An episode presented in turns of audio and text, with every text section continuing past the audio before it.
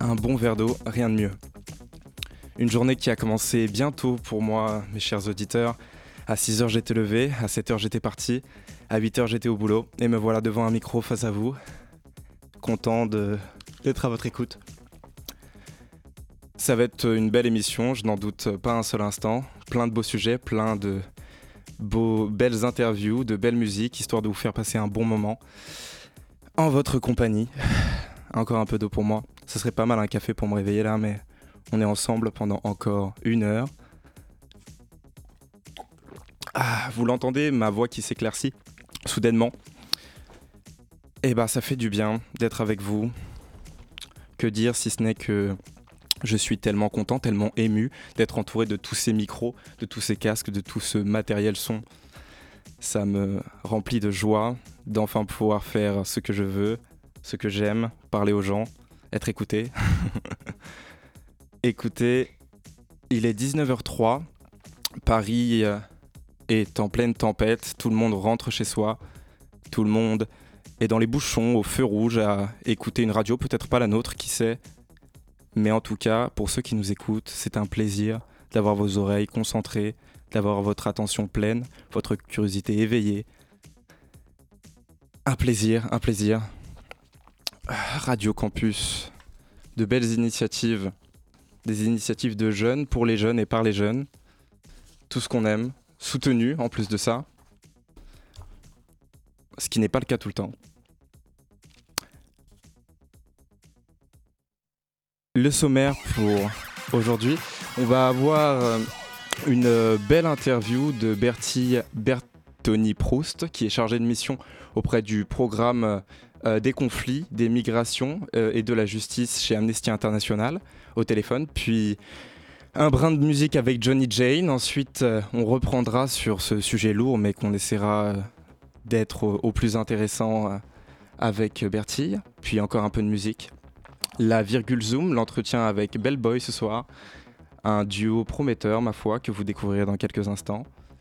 Et puis on continuera sur leur création, un morceau qui s'appelle Les créatures de l'univers, je vous, je vous en parlerai ultérieurement. Et on finira en beauté pour se retrouver pour cette matinale paradoxale à 19h. Et on espéra que vous serez aussi au rendez-vous demain. Allons-y.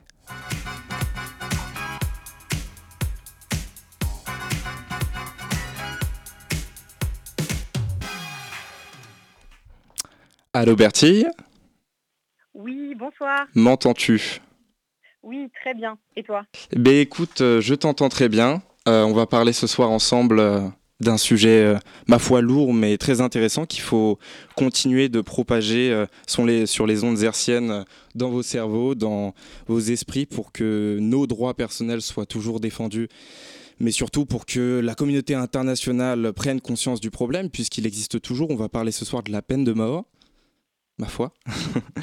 Et j'aimerais commencer, si tu me le permets, Bertie, par euh, quelques mots d'un auteur euh, cher à mon cœur, euh, Camus, qui disait ni dans le cœur des individus, ni dans les mœurs de la société, il n'y aura de paix durable tant que la mort ne sera pas mise hors la loi. Je ne sais pas ce que cette citation t'inspire, mais pour le sujet qui nous concerne ce soir, je trouvais qu'elle englobait assez largement notre sujet. Je pense qu'il ne peut pas y avoir de paix intérieure personnellement tant qu'il n'y a pas de ce joue, ce, contre-coup de, la mort euh, qui, peut attendre au tournant dans, encore trop de pays ce soir. Comment, euh, ce, serait ma première question, comment Amnesty International euh, réussit à se battre au quotidien contre la peine de mort dans le monde et comment cette journée, quels sont les impacts de cette journée du 10 octobre? Parce que je voulais pas dit, euh, chers auditeurs, mais c'est aujourd'hui le 10 octobre, euh, la journée internationale contre l'abolition de la peine de mort, soutenue par Amnesty International. Euh, comment, comment, comment Amnesty se bat au quotidien contre ça? Quelles sont les actions de cette journée? Oui, et eh ben écoutez, merci en tout cas de rappeler qu'aujourd'hui, donc nous sommes le 10 octobre, donc c'est la journée internationale contre la peine de mort. Euh, c'est important de le rappeler puisque on voit de plus en plus de pays qui ont aboli la, peine de mort euh, dans le monde et nous à Amnesty International, on s'en réjouit puisqu'on est pour l'abolition totale de, la peine de mort. Mais malgré cela, il y a encore des pays qui continuent d'utiliser ce, châtiment qui est cruel, inhumain et dégradant pour, pour nous. Et donc, en effet, tu l'as rappelé, euh, la peine de mort, c'est un, combat qui a été très long pour Amnesty et également euh, pour d'autres organisations de défense des droits humains, pour d'autres défenseurs des droits humains, d'autres experts et expertes qui se, mobilisent sur le sujet. Euh, donc, il faut savoir que nous, à Amnesty International, on se mobilise en fait pour euh, lutter contre l'abolition de la peine de mort depuis 1977. Donc ça fait plus de 45 ans. On a été une des premières organisations de défense des droits humains à avoir inscrit dans notre mandat la lutte pour euh, l'abolition de, de, la peine de mort. Et donc c'est ce qu'on fait depuis plus de 45 ans on obtient des victoires euh, petit à petit. On peut voir que le nombre de pays qui abolissent la peine de mort augmente euh, d'année en année. On aura peut-être le temps de revenir sur, euh, voilà, les, tendances, on va dire, mondiales autour de, la peine de mort. actuellement, on a plus de deux tiers des pays dans le monde qui ont aboli la peine de mort en, en droit ou dans la pratique. Donc c'est un chiffre dont on se réjouit à Amnesty International, mais on appelle à continuer le combat pour que justement le dernier tiers des pays qui restent à convaincre abolissent à leur tour la peine de mort. Donc voilà, c'est vraiment un, combat qu'on mène, euh, qu'on mène tous les jours. Et donc, on va le mener de, différentes façons. On va justement euh, faire la lumière sur des situations un peu emblématiques de personnes qui sont condamnées à mort et qui risquent d'être exécutées. Euh, on va demander à nos militantes et à nos militants, par exemple, de se, mobiliser en faveur de, ces personnes. par exemple, actuellement, on a une pétition sur notre site que vous pourrez trouver, donc notre site amnesty.fr, où on appelle à annuler la condamnation à mort de Rocky Myers, qui est un, homme noir en situation de handicap mental aux, États-Unis. Et on va également faire du plaidoyer euh, auprès des décideurs et décideuses politiques pour que cette lutte pour l'abolition de la peine de mort soit vraiment une priorité euh, pour la France dans sa diplomatie et également euh, pour les pays qui continuent encore de, recourir à ce châtiment qui est cruel, inhumain et dégradant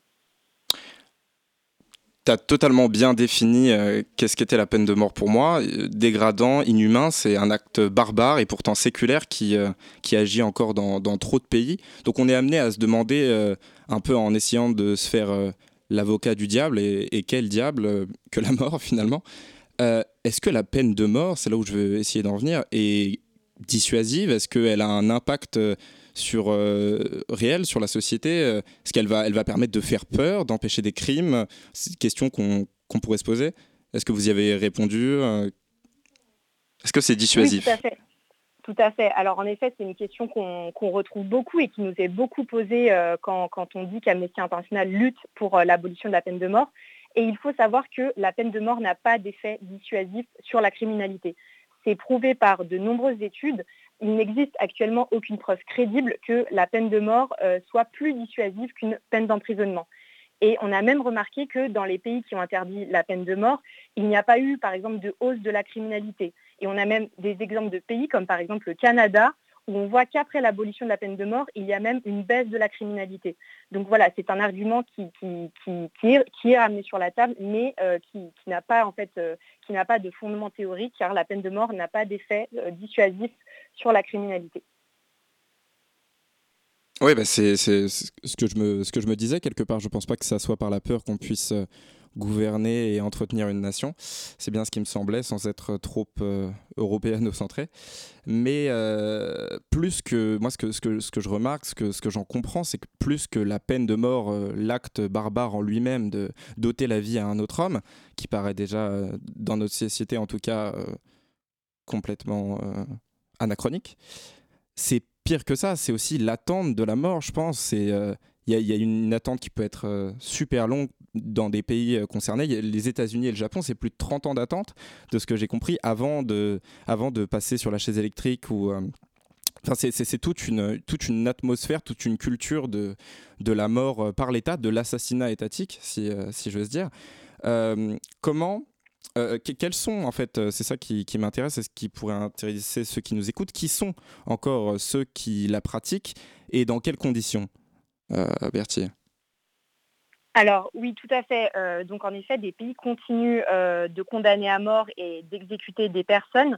Euh, donc en fait, il faut savoir qu'à Amnesty International, on sort un rapport statistique chaque année sur les condamnations à mort et les exécutions qui ont lieu dans l'année.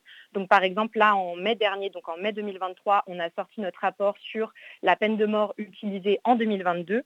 Et donc, en fait, voilà, il faut rappeler que euh, malgré le fait qu'on a de plus en plus de pays qui sont abolitionnistes euh, en droit ou en pratique, malheureusement, on a constaté en 2022 qu'il y a eu une hausse vraiment effrayante du nombre d'exécutions. Euh, en 2022, on a atteint un nombre d'exécutions qui n'avait jamais été atteint depuis cinq ans. Euh, il faut le savoir. Et donc en fait, euh, voilà, le nombre de pays qui, voilà, il y a un nombre de pays conséquents qui continuent d'utiliser euh, la peine de mort. on a vu qu'en 2022, il y avait 20 pays qui avaient procédé à, des exécutions. Et parmi les, pays qui exécutent le plus, donc évidemment, le, premier pays, c'est la Chine. Alors malheureusement, il faut savoir qu'en fait, pour la Chine, on, ne dispose pas d'informations qui sont, confirmées, puisque le rapport d'Amnesty a une méthodologie qui est vraiment stricte et exigeante. On essaie vraiment que nos informations sur euh, les condamnations à mort et les exécutions soient confirmées.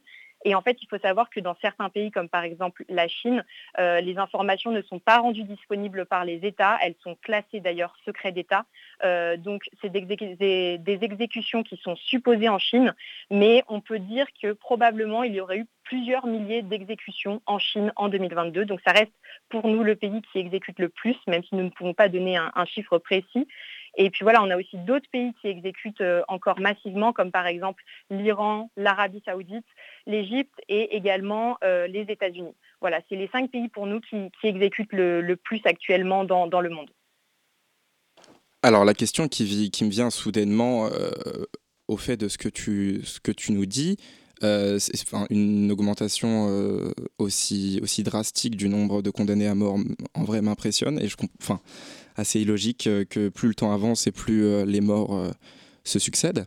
Pourquoi Pour quelles raisons Quels sont les, les faits reprochés aux condamnés à mort en général? Quelle est la cause la plus souvent établie pour envoyer quelqu'un par l'au-delà, finalement? Pourquoi on les tue en général? Non, mais c'est vrai qu'en effet, euh, ces, chiffres font un peu euh, froid dans le dos. Euh, donc, il y a vraiment plusieurs raisons qui peuvent expliquer ces condamnations à mort et, ces exécutions. Une, nous, des, raisons qu'on a identifiées dans notre rapport de cette année, c'est que beaucoup de personnes étaient condamnées à mort ou exécutées pour des infractions qui étaient liées aux stupéfiants c'est-à-dire que euh, des personnes euh, qui euh, avaient été contrôlées en détention de drogue ou de stupéfiants, ou des personnes qui faisaient partie d'un réseau de trafic de stupéfiants, avaient été condamnées à mort ou exécutées dans certains pays en 2022.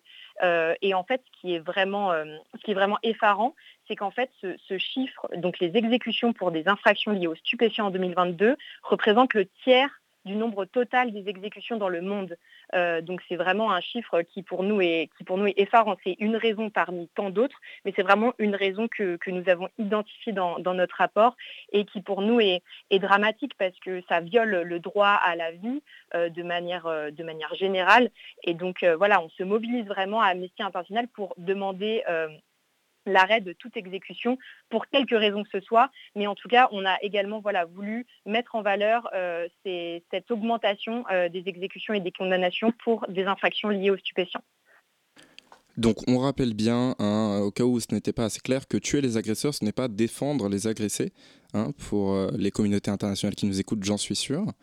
Euh, est-ce que tu peux nous dire un peu plus euh, pragmatiquement quel est le rôle d'Amnesty International? Comment Amnesty International va pouvoir agir dans le concret sur cette thématique-là? Et si tu pouvais aussi revenir sur ton propre parcours à Amnesty, euh, nous établir un peu ton chemin de pensée vers, euh, vers ce sujet-là, nous expliquer un peu ta formation, ta volonté, tes motivations et la, la, raison qui, la fait que tu en es arrivé là à travers la mission d'Amnesty. Comment comment t'en es arrivé là toi et comment Amnesty agit au quotidien pour cette question-là? Oui, bien sûr. Alors, je vais commencer par la, ta, première partie sur euh, euh, l'engagement d'Amnesty sur euh, la peine de mort. Donc, en fait, on, donc, à Amnesty International, on agit en faveur de l'abolition de la peine de mort de plusieurs façons. Donc, déjà, on va avoir un rôle d'alerte et de sensibilisation à, ces exécutions massives et au recours à la peine de mort. Donc, on va communiquer sur notre site Internet, sur nos réseaux sociaux, dès qu'on va apprendre des cas d'exécution ou de condamnation à mort. Euh, donc j'en profite car à l'occasion du 10 octobre, aujourd'hui la journée internationale contre la peine de mort, vous retrouverez en première page de notre site amnesty.fr une pétition qu'on a lancée pour Rocky Myers, donc l'homme noir en situation de handicap mental que je mentionnais au, début de l'émission, euh, qui en fait attend dans le couloir de la mort euh, depuis 1994. Et donc nous demandons l'annulation de sa condamnation à mort puisque son procès a été entaché de témoignages incohérents, de, préjugés raciaux, d'un manque de. Euh, donc on appelle à, annuler sa condamnation à mort et on vous, invite à rejoindre aussi ce mouvement en signant sa pétition qui est disponible sur notre site euh, amnesty.fr. Donc voilà, c'est une des manières par lesquelles on, va agir. Euh, on va également mener donc, du, travail de plaidoyer, donc du mmh. travail auprès des décideurs. On, va, On, va, on va reprendre cette conversation juste ultérieurement. On va essayer de, excuse-moi Berthier, de s'alléger quelque peu l'esprit en écoutant un titre de Johnny Jane qui s'appelle Zéro. Et puis on reprend cette conversation, ma foi, fort intéressante dans quelques minutes. À tout à l'heure. À tout à l'heure.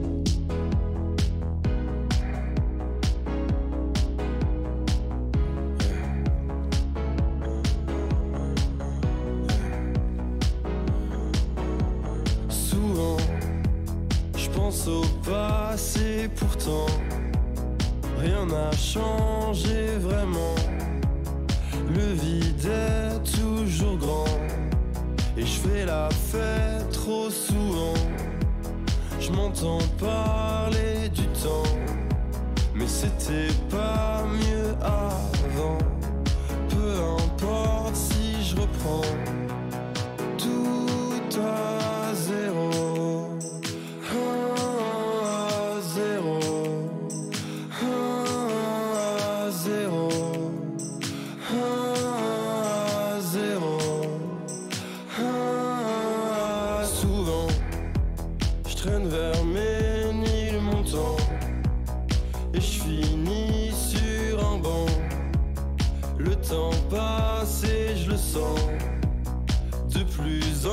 plus souvent. J'en ai marre de faire semblant que c'était mieux avant. Je me sens libre et je reprends tout à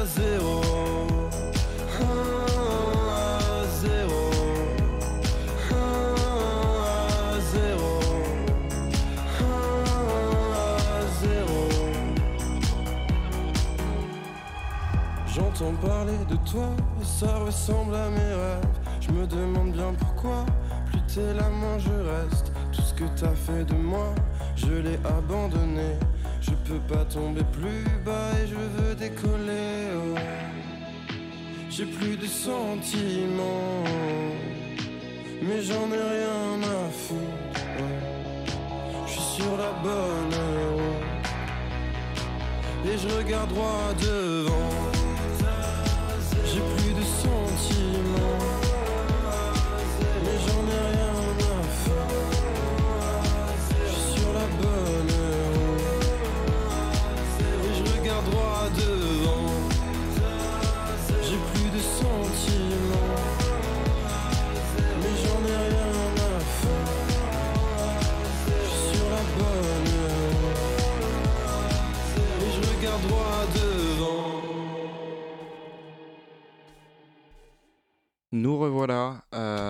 Vos oreilles, messieurs, dames, toujours avec Bertie.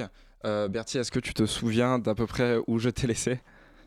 Oui, tout à fait. Désolé encore. Hein. Est-ce que tu peux reprendre? C'était très intéressant, ma Oui, bien sûr, non mais il n'y a, pas de mal. Oui, donc j'étais en train de, donc, de continuer sur, euh, pour répondre à ta question sur la manière dont Amnesty International se mobilise pour l'abolition de la peine de mort. Et je voulais juste finir en disant qu'on effectue également du travail de plaidoyer, donc c'est du travail auprès des décideurs et des décideuses politiques, donc euh, pour justement que la, France prenne en compte dans sa, donc, dans sa diplomatie la lutte contre l'abolition de, la peine de mort et donc qu'elle qu'elle relaie auprès des autres pays euh, les messages qui à abolir donc, euh, la peine capitale partout dans le monde. Et on va également justement euh, aussi avoir donc, des, discussions avec euh, d'autres aussi personnalités politiques qui sont voilà qu'on cible en fonction des sujets pour justement aussi voilà porter nos messages et faire en sorte que nos recommandations soient prises en compte. Donc voilà, et, je me, et la deuxième partie de ta question était plutôt par rapport à ma formation et à la manière dont j'étais euh, j'étais arrivée à Amnesty International. Donc, euh, donc moi j'ai eu une formation euh, donc au début en, en, sciences politiques et en relations internationales, et puis en master, je me suis spécialisée dans les droits humains et l'action humanitaire à, Sciences Po Paris. Et donc à la suite de mon master, j'ai fait un, stage de fin d'études à Amnesty International France, donc la section française où, je suis actuellement, euh, parce que j'étais euh, auparavant militante pour Amnesty International. Et je trouve que ce qui fait la force d'Amnesty, c'est vraiment en fait la, puissance du mouvement, parce qu'on est un mouvement qui se repose sur des, millions de, militantes et de militants dans le monde. Et donc j'étais très impressionnée par euh, toutes les actions qui étaient, qui étaient mises en place par Amnesty. Et donc j'ai voulu aussi contribuer euh, à mon échelle euh, à tout ça. Et donc c'est après ce stage que j'ai continué euh, en étant actuellement chargée de mission dans le programme Conflit, Migration et Justice et en travaillant également sur les enjeux relatifs à la peine de mort. Et je trouve que c'est quelque chose de, très intéressant parce que c'est, pour moi, c'est des thématiques qu'il est primordial de, mettre en avant, euh, qu'il est primordial aussi d'aborder donc dans l'actualité. Et donc c'est pour ça aussi que bah, je vous remercie ce soir pour euh, l'opportunité d'en parler euh, avec, toi et aussi auprès des, auditeurs et des auditrices. Et j'espère que, nos messages en tout cas résonneront et, feront en tout cas, vous donneront envie d'agir pour nous rejoindre dans la lutte pour l'abolition de la peine de mort. Ma, foi, un parcours super inspirant, Bertie. Je suis trop content de te recevoir euh, ce soir. J'espère que ça en inspirera plein à, lutter contre ce fléau et puis plus largement à rejoindre les rangs d'Amnesty qui fait un, boulot monstre pour essayer de défendre nos droits et les droits humains au quotidien. Euh, la question qui me, qui me taraude là, euh, j'y réfléchissais si euh, on, essaye d'arrêter la peine de mort de manière internationale, c'est une, solution qui est encore envisagée dans plein de pays. Par quoi il serait pertinent de la remplacer, selon toi? Euh, Comment on légifère? Comment on, comment on fait en sorte d'impacter? Euh, On a bien compris déjà que ça n'avait pas d'effet, mais comment on la remplace, cette peine de mort? Quels outils on peut utiliser Parce que, si tu veux euh, enfin, pour moi, la, pertinence de punir dans une société et encore de faire apprendre, puis de réinsérer. Il n'y a pas de, réinsérage possible après une mort, hein, si, si je ne m'abuse. Euh, comment c'est fait? Est-ce que tu as des exemples de transition dans des pays qui ont arrêté la peine de mort, qui sont passés à un système plus humain? Euh, Est-ce que tu as, as, des idées de tout ça, Berthier? Oui, eh bien écoute, en fait, de, manière générale, euh, nous, notre réponse, c'est qu'en fait, on, veut que justice soit rendue. Donc en fait, si on demande au pays d'abolir euh, la peine de mort, on demande en fait au, pays de rendre euh, de, rendre en fait les responsables de crimes présumés, on leur demande de rendre des comptes dans le cadre de procès équitables et sans recours à la peine de mort. Donc en fait, les alternatives actuelles à, la, peine de mort, ça va être des peines d'emprisonnement. Donc voilà, nous, ce qu'on veut, c'est qu'en fait, on veut sortir de ce cycle de, violence et de vengeance qui peut être justement euh, favorisé par le recours à la peine de mort pour justement rendre justice. Et c'est quelque chose qui est, enfin voilà, la lutte contre l'impunité et euh, la justice, ce sont des thématiques qui sont également très importantes euh, pour, pour Amnesty. Et donc en fait, tout simplement, chaque pays qui abolit la peine de mort dans sa législation doit juger des criminels présumés dans le cadre de procès équitables, dans le cadre de procédures judiciaires euh, équitables. Et si la personne est euh, jugée coupable, eh bien alors à ce moment-là, il faut euh, qu'une peine soit rendue en fonction justement de, l'appréciation, on va dire, du juge. Et donc voilà, nous on cherche vraiment à sortir en fait de ce cycle de violence pour demander que justice soit rendue c'est quelque chose qui est important pour nous.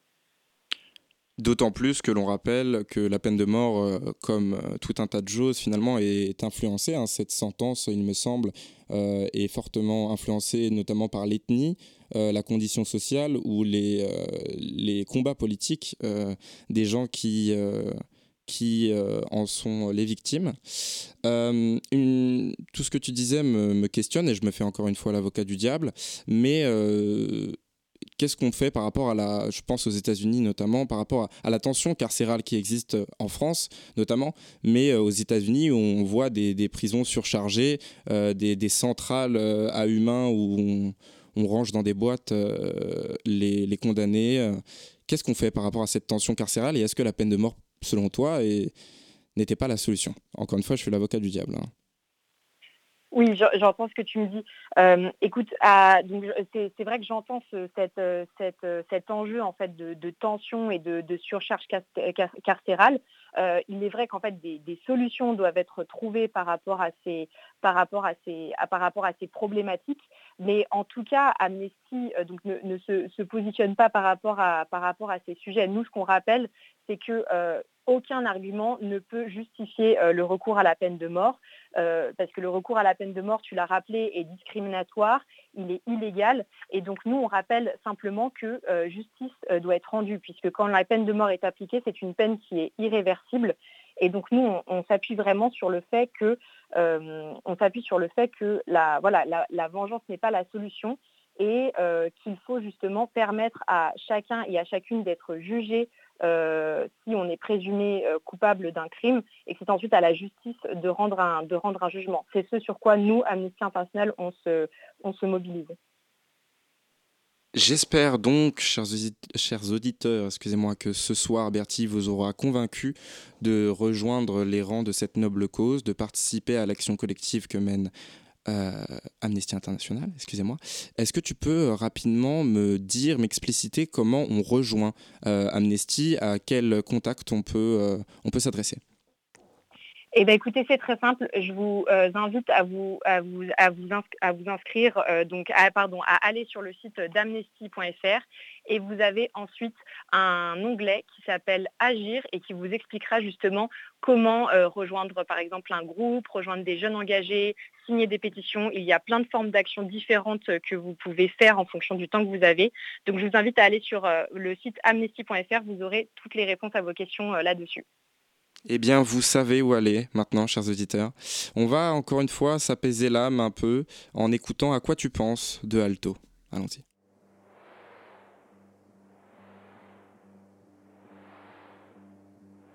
Dis-moi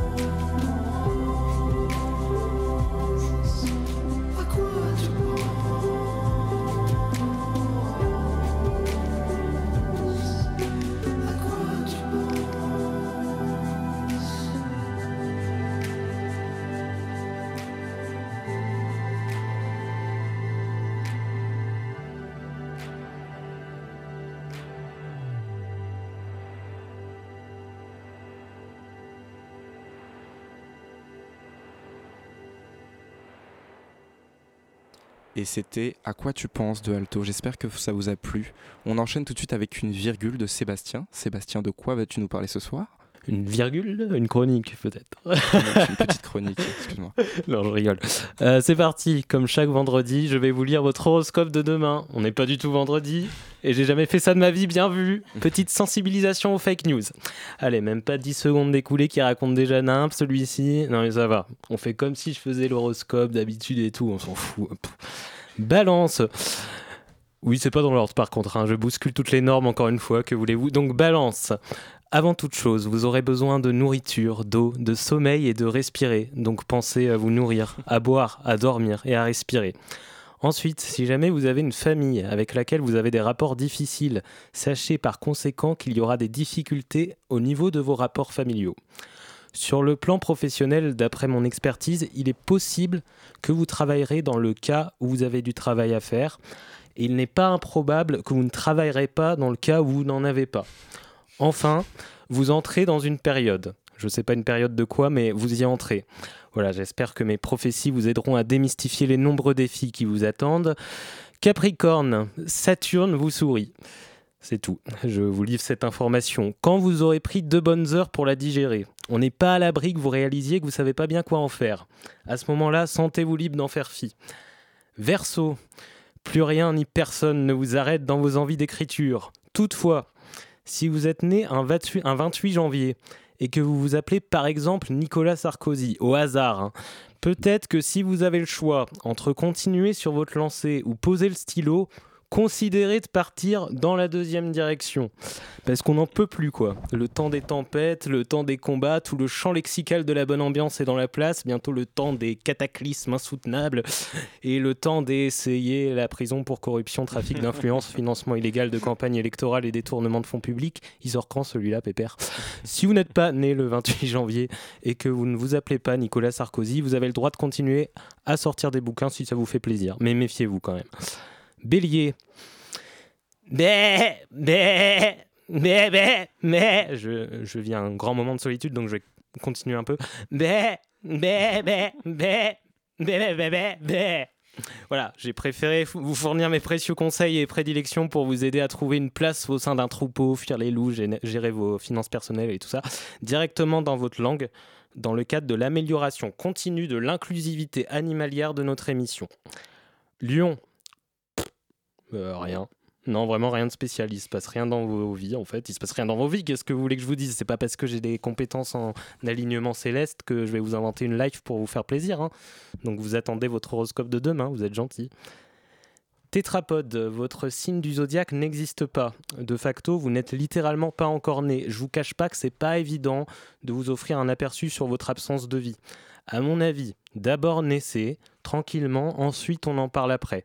D'autant plus que cette chronique est déjà un suffisamment beau continuum du n'importe quoi qu'on s'en voudrait de faire un détour au pays des signes astro inutiles qui nous font perdre du temps. Vierge, vous êtes persuadé d'avoir du talent pour faire des chroniques à la radio prenez vraiment le temps de vous remettre en question, car c'est pas mortel, ça met tout le monde mal à l'aise. De surcroît, il existe déjà un chroniqueur vraiment drôle qui était là avant vous et dont je tairai le nom qui commence par Go et se termine par Thier. La matinale a autre chose à faire que de gérer une colonie de clowns à lunettes. Vous n'avez pas besoin d'être 60 sur le créneau, on n'est pas radio en plus tari. Waouh! Je le trouve euh, très ciblé cet horoscope. Euh, je sais pas pourquoi je l'ai pris très personnellement. Oui, bon, je suis vierge. N'hésitez pas à extraire la phrase que je viens de prononcer parce que j'ai noté que, c'était le même mot qui est utilisé à la fois pour désigner le signe astrologique, mais aussi une personne qui n'aurait pas eu de relation sexuelle. Ce qui, à titre personnel, me provoque instantanément une crise de fou rire incontrôlable. Ah. Là là, diantre. Il manque plein de signes du zodiaque, me voilà contraint de faire un autre horoscope une autre fois. Passez une merveilleuse soirée. Merci, merci beaucoup Sébastien. J'espère que les astres sont avec vous ce soir. On passe directement au Zoom de Léonard. Le Zoom, dans la matinale de 19h. Alors, ce soir, on reçoit un duo d'invités. Ils sont deux, c'est un groupe musical, ils s'appellent Bellboy. Ils ne sont pas en studio, mais au téléphone. Est-ce que vous m'entendez? Très bien, très bien. Super. Alors, comme on ne vous a pas en face de nous, est-ce que vous pouvez déjà vous présenter, peut-être même vous décrire physiquement si vous en avez envie? Eh bien, euh, moi, c'est euh, Arthur et, euh, Et. Joseph. C'est Joseph et tous les deux, du coup, on est euh, le groupe de musique Bellboy. Alors, pour se décrire euh, physiquement, euh, euh, l'un les cheveux bouclés, l'autre les cheveux lisses, et on fait la même- à peu près la même taille. voilà. Ok, super. Et alors, euh, comment est-ce que vous avez lancé ce groupe Bellboy Pourquoi ce nom déjà?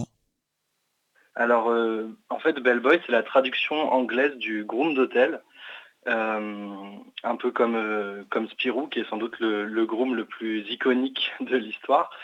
Et donc, en fait, on a voulu faire cette, référence directe au groom d'hôtel dans l'idée où c'était un métier qui nous plaisait dans cette, cette façon de, de porter un uniforme pour se mettre au service euh, de l'hôtel, des, des gens. Et, euh, et nous, en fait, on, on a décidé de le transposer un peu à notre manière en tant que musicien et, et se mettre nous aussi en uniforme pour, euh, pour se mettre au service de la musique. Ok. Au service de la musique que vous, que vous pratiquez depuis combien de temps et avec des instruments en particulier? Bah, en fait, on fait, on fait de la musique euh, ensemble depuis qu'on se connaît. Et, euh, et tout ça nous a amené aujourd'hui à, à être euh, enfin les Bellboys et à décider de, de sortir euh, nos premiers morceaux. Euh, puis après, euh, après on, est, on est plutôt des, des rats de laboratoire. On a tendance à, à faire de la musique, euh, à, à être des touches à tout et un peu des geeks. quoi. C'est un peu ça notre credo. Vous vous connaissez depuis quand? Ah bah, ça, fait, euh, ça fait Ça fait plusieurs années. ouais, plusieurs années. euh, Ça doit faire 6-7 ans qu'on se connaît. ouais. Et comment est-ce que vous avez commencé à, collaborer Vous dire que vous alliez faire des trucs ensemble à deux finalement? Alors ça s'est fait en fait euh, dès le début, euh, très naturellement.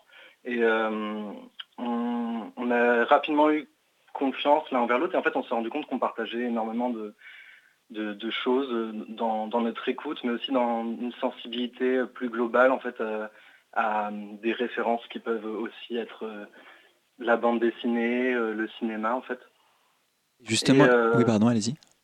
Et en fait, tout ça, ça, ça a formé en fait un peu un tout, euh, une façon de, de créer en fait et de- de- d'explorer des, des nouvelles, nouvelles pistes, enfin de d'avoir parfois des, des lubies sur euh, sur quelque chose, sur une, une référence. Alors ça peut être un disque, ça peut être ça peut être un film, ça peut être je sais pas moi le, le, le manga aussi. euh, et, euh, et en fait, tout ça peut être le point de départ d'une nouvelle, d'une nouvelle phase, une nouvelle période de, de création qui est vachement basée sur l'échange en fait et, et la complémentarité qu'on a, euh, qu'on a tous les deux.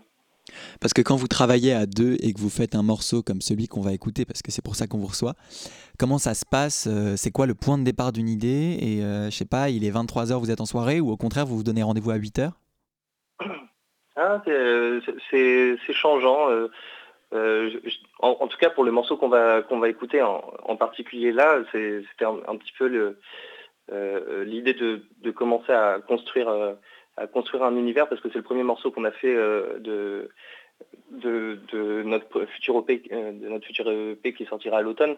Et du coup, il y avait un peu cette, on, comment dire, on s'est mis à la tâche avec l'envie de construire un truc en particulier. Et en fait, ça arrive souvent que qu'on se regarde et qu'on se dise, bon là, euh, là, il y a une idée qui, qui, qui arrive, euh, il faut capter ce moment, quoi. Ok. Et vous ce morceau, il a un peu, euh, Allez-y, il a un allez-y. peu du coup ce caractère introductif, ce caractère un peu euh, de, de, de planter le décor. En fait, c'était cette idée qu'on avait voulu, euh, qu'on avait voulu euh, mettre en forme. Et, euh, et c'était parti comme ça d'une ligne dans un carnet où on avait écrit premier morceau, euh, ce sera le morceau introductif de- du disque. Et c'est comme ça en fait qu'on qu'on s'est lancé dans la, la création de- des créatures de l'univers. Et qu'est-ce que ça introduit justement comme, euh, comme album, vous diriez, cette, euh, ce premier morceau?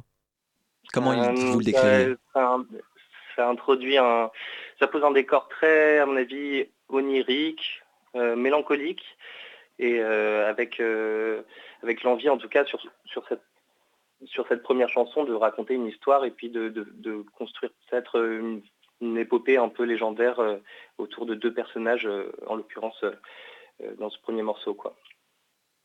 Vous pensez que c'est un morceau qui s'écoute plutôt quand dans la journée Si vous avez une préférence? Euh, pour moi, les morceaux, ils s'écoutent euh, toujours euh, seuls, euh, peu importe dans la journée, mais seuls et avec un casque, quoi. c'est comme ça que, que j'écoute de la musique, en tout cas. Super. Belle symbiose qui nous vient de Rennes. On écoute tout de suite les créatures de l'univers de Bellboy.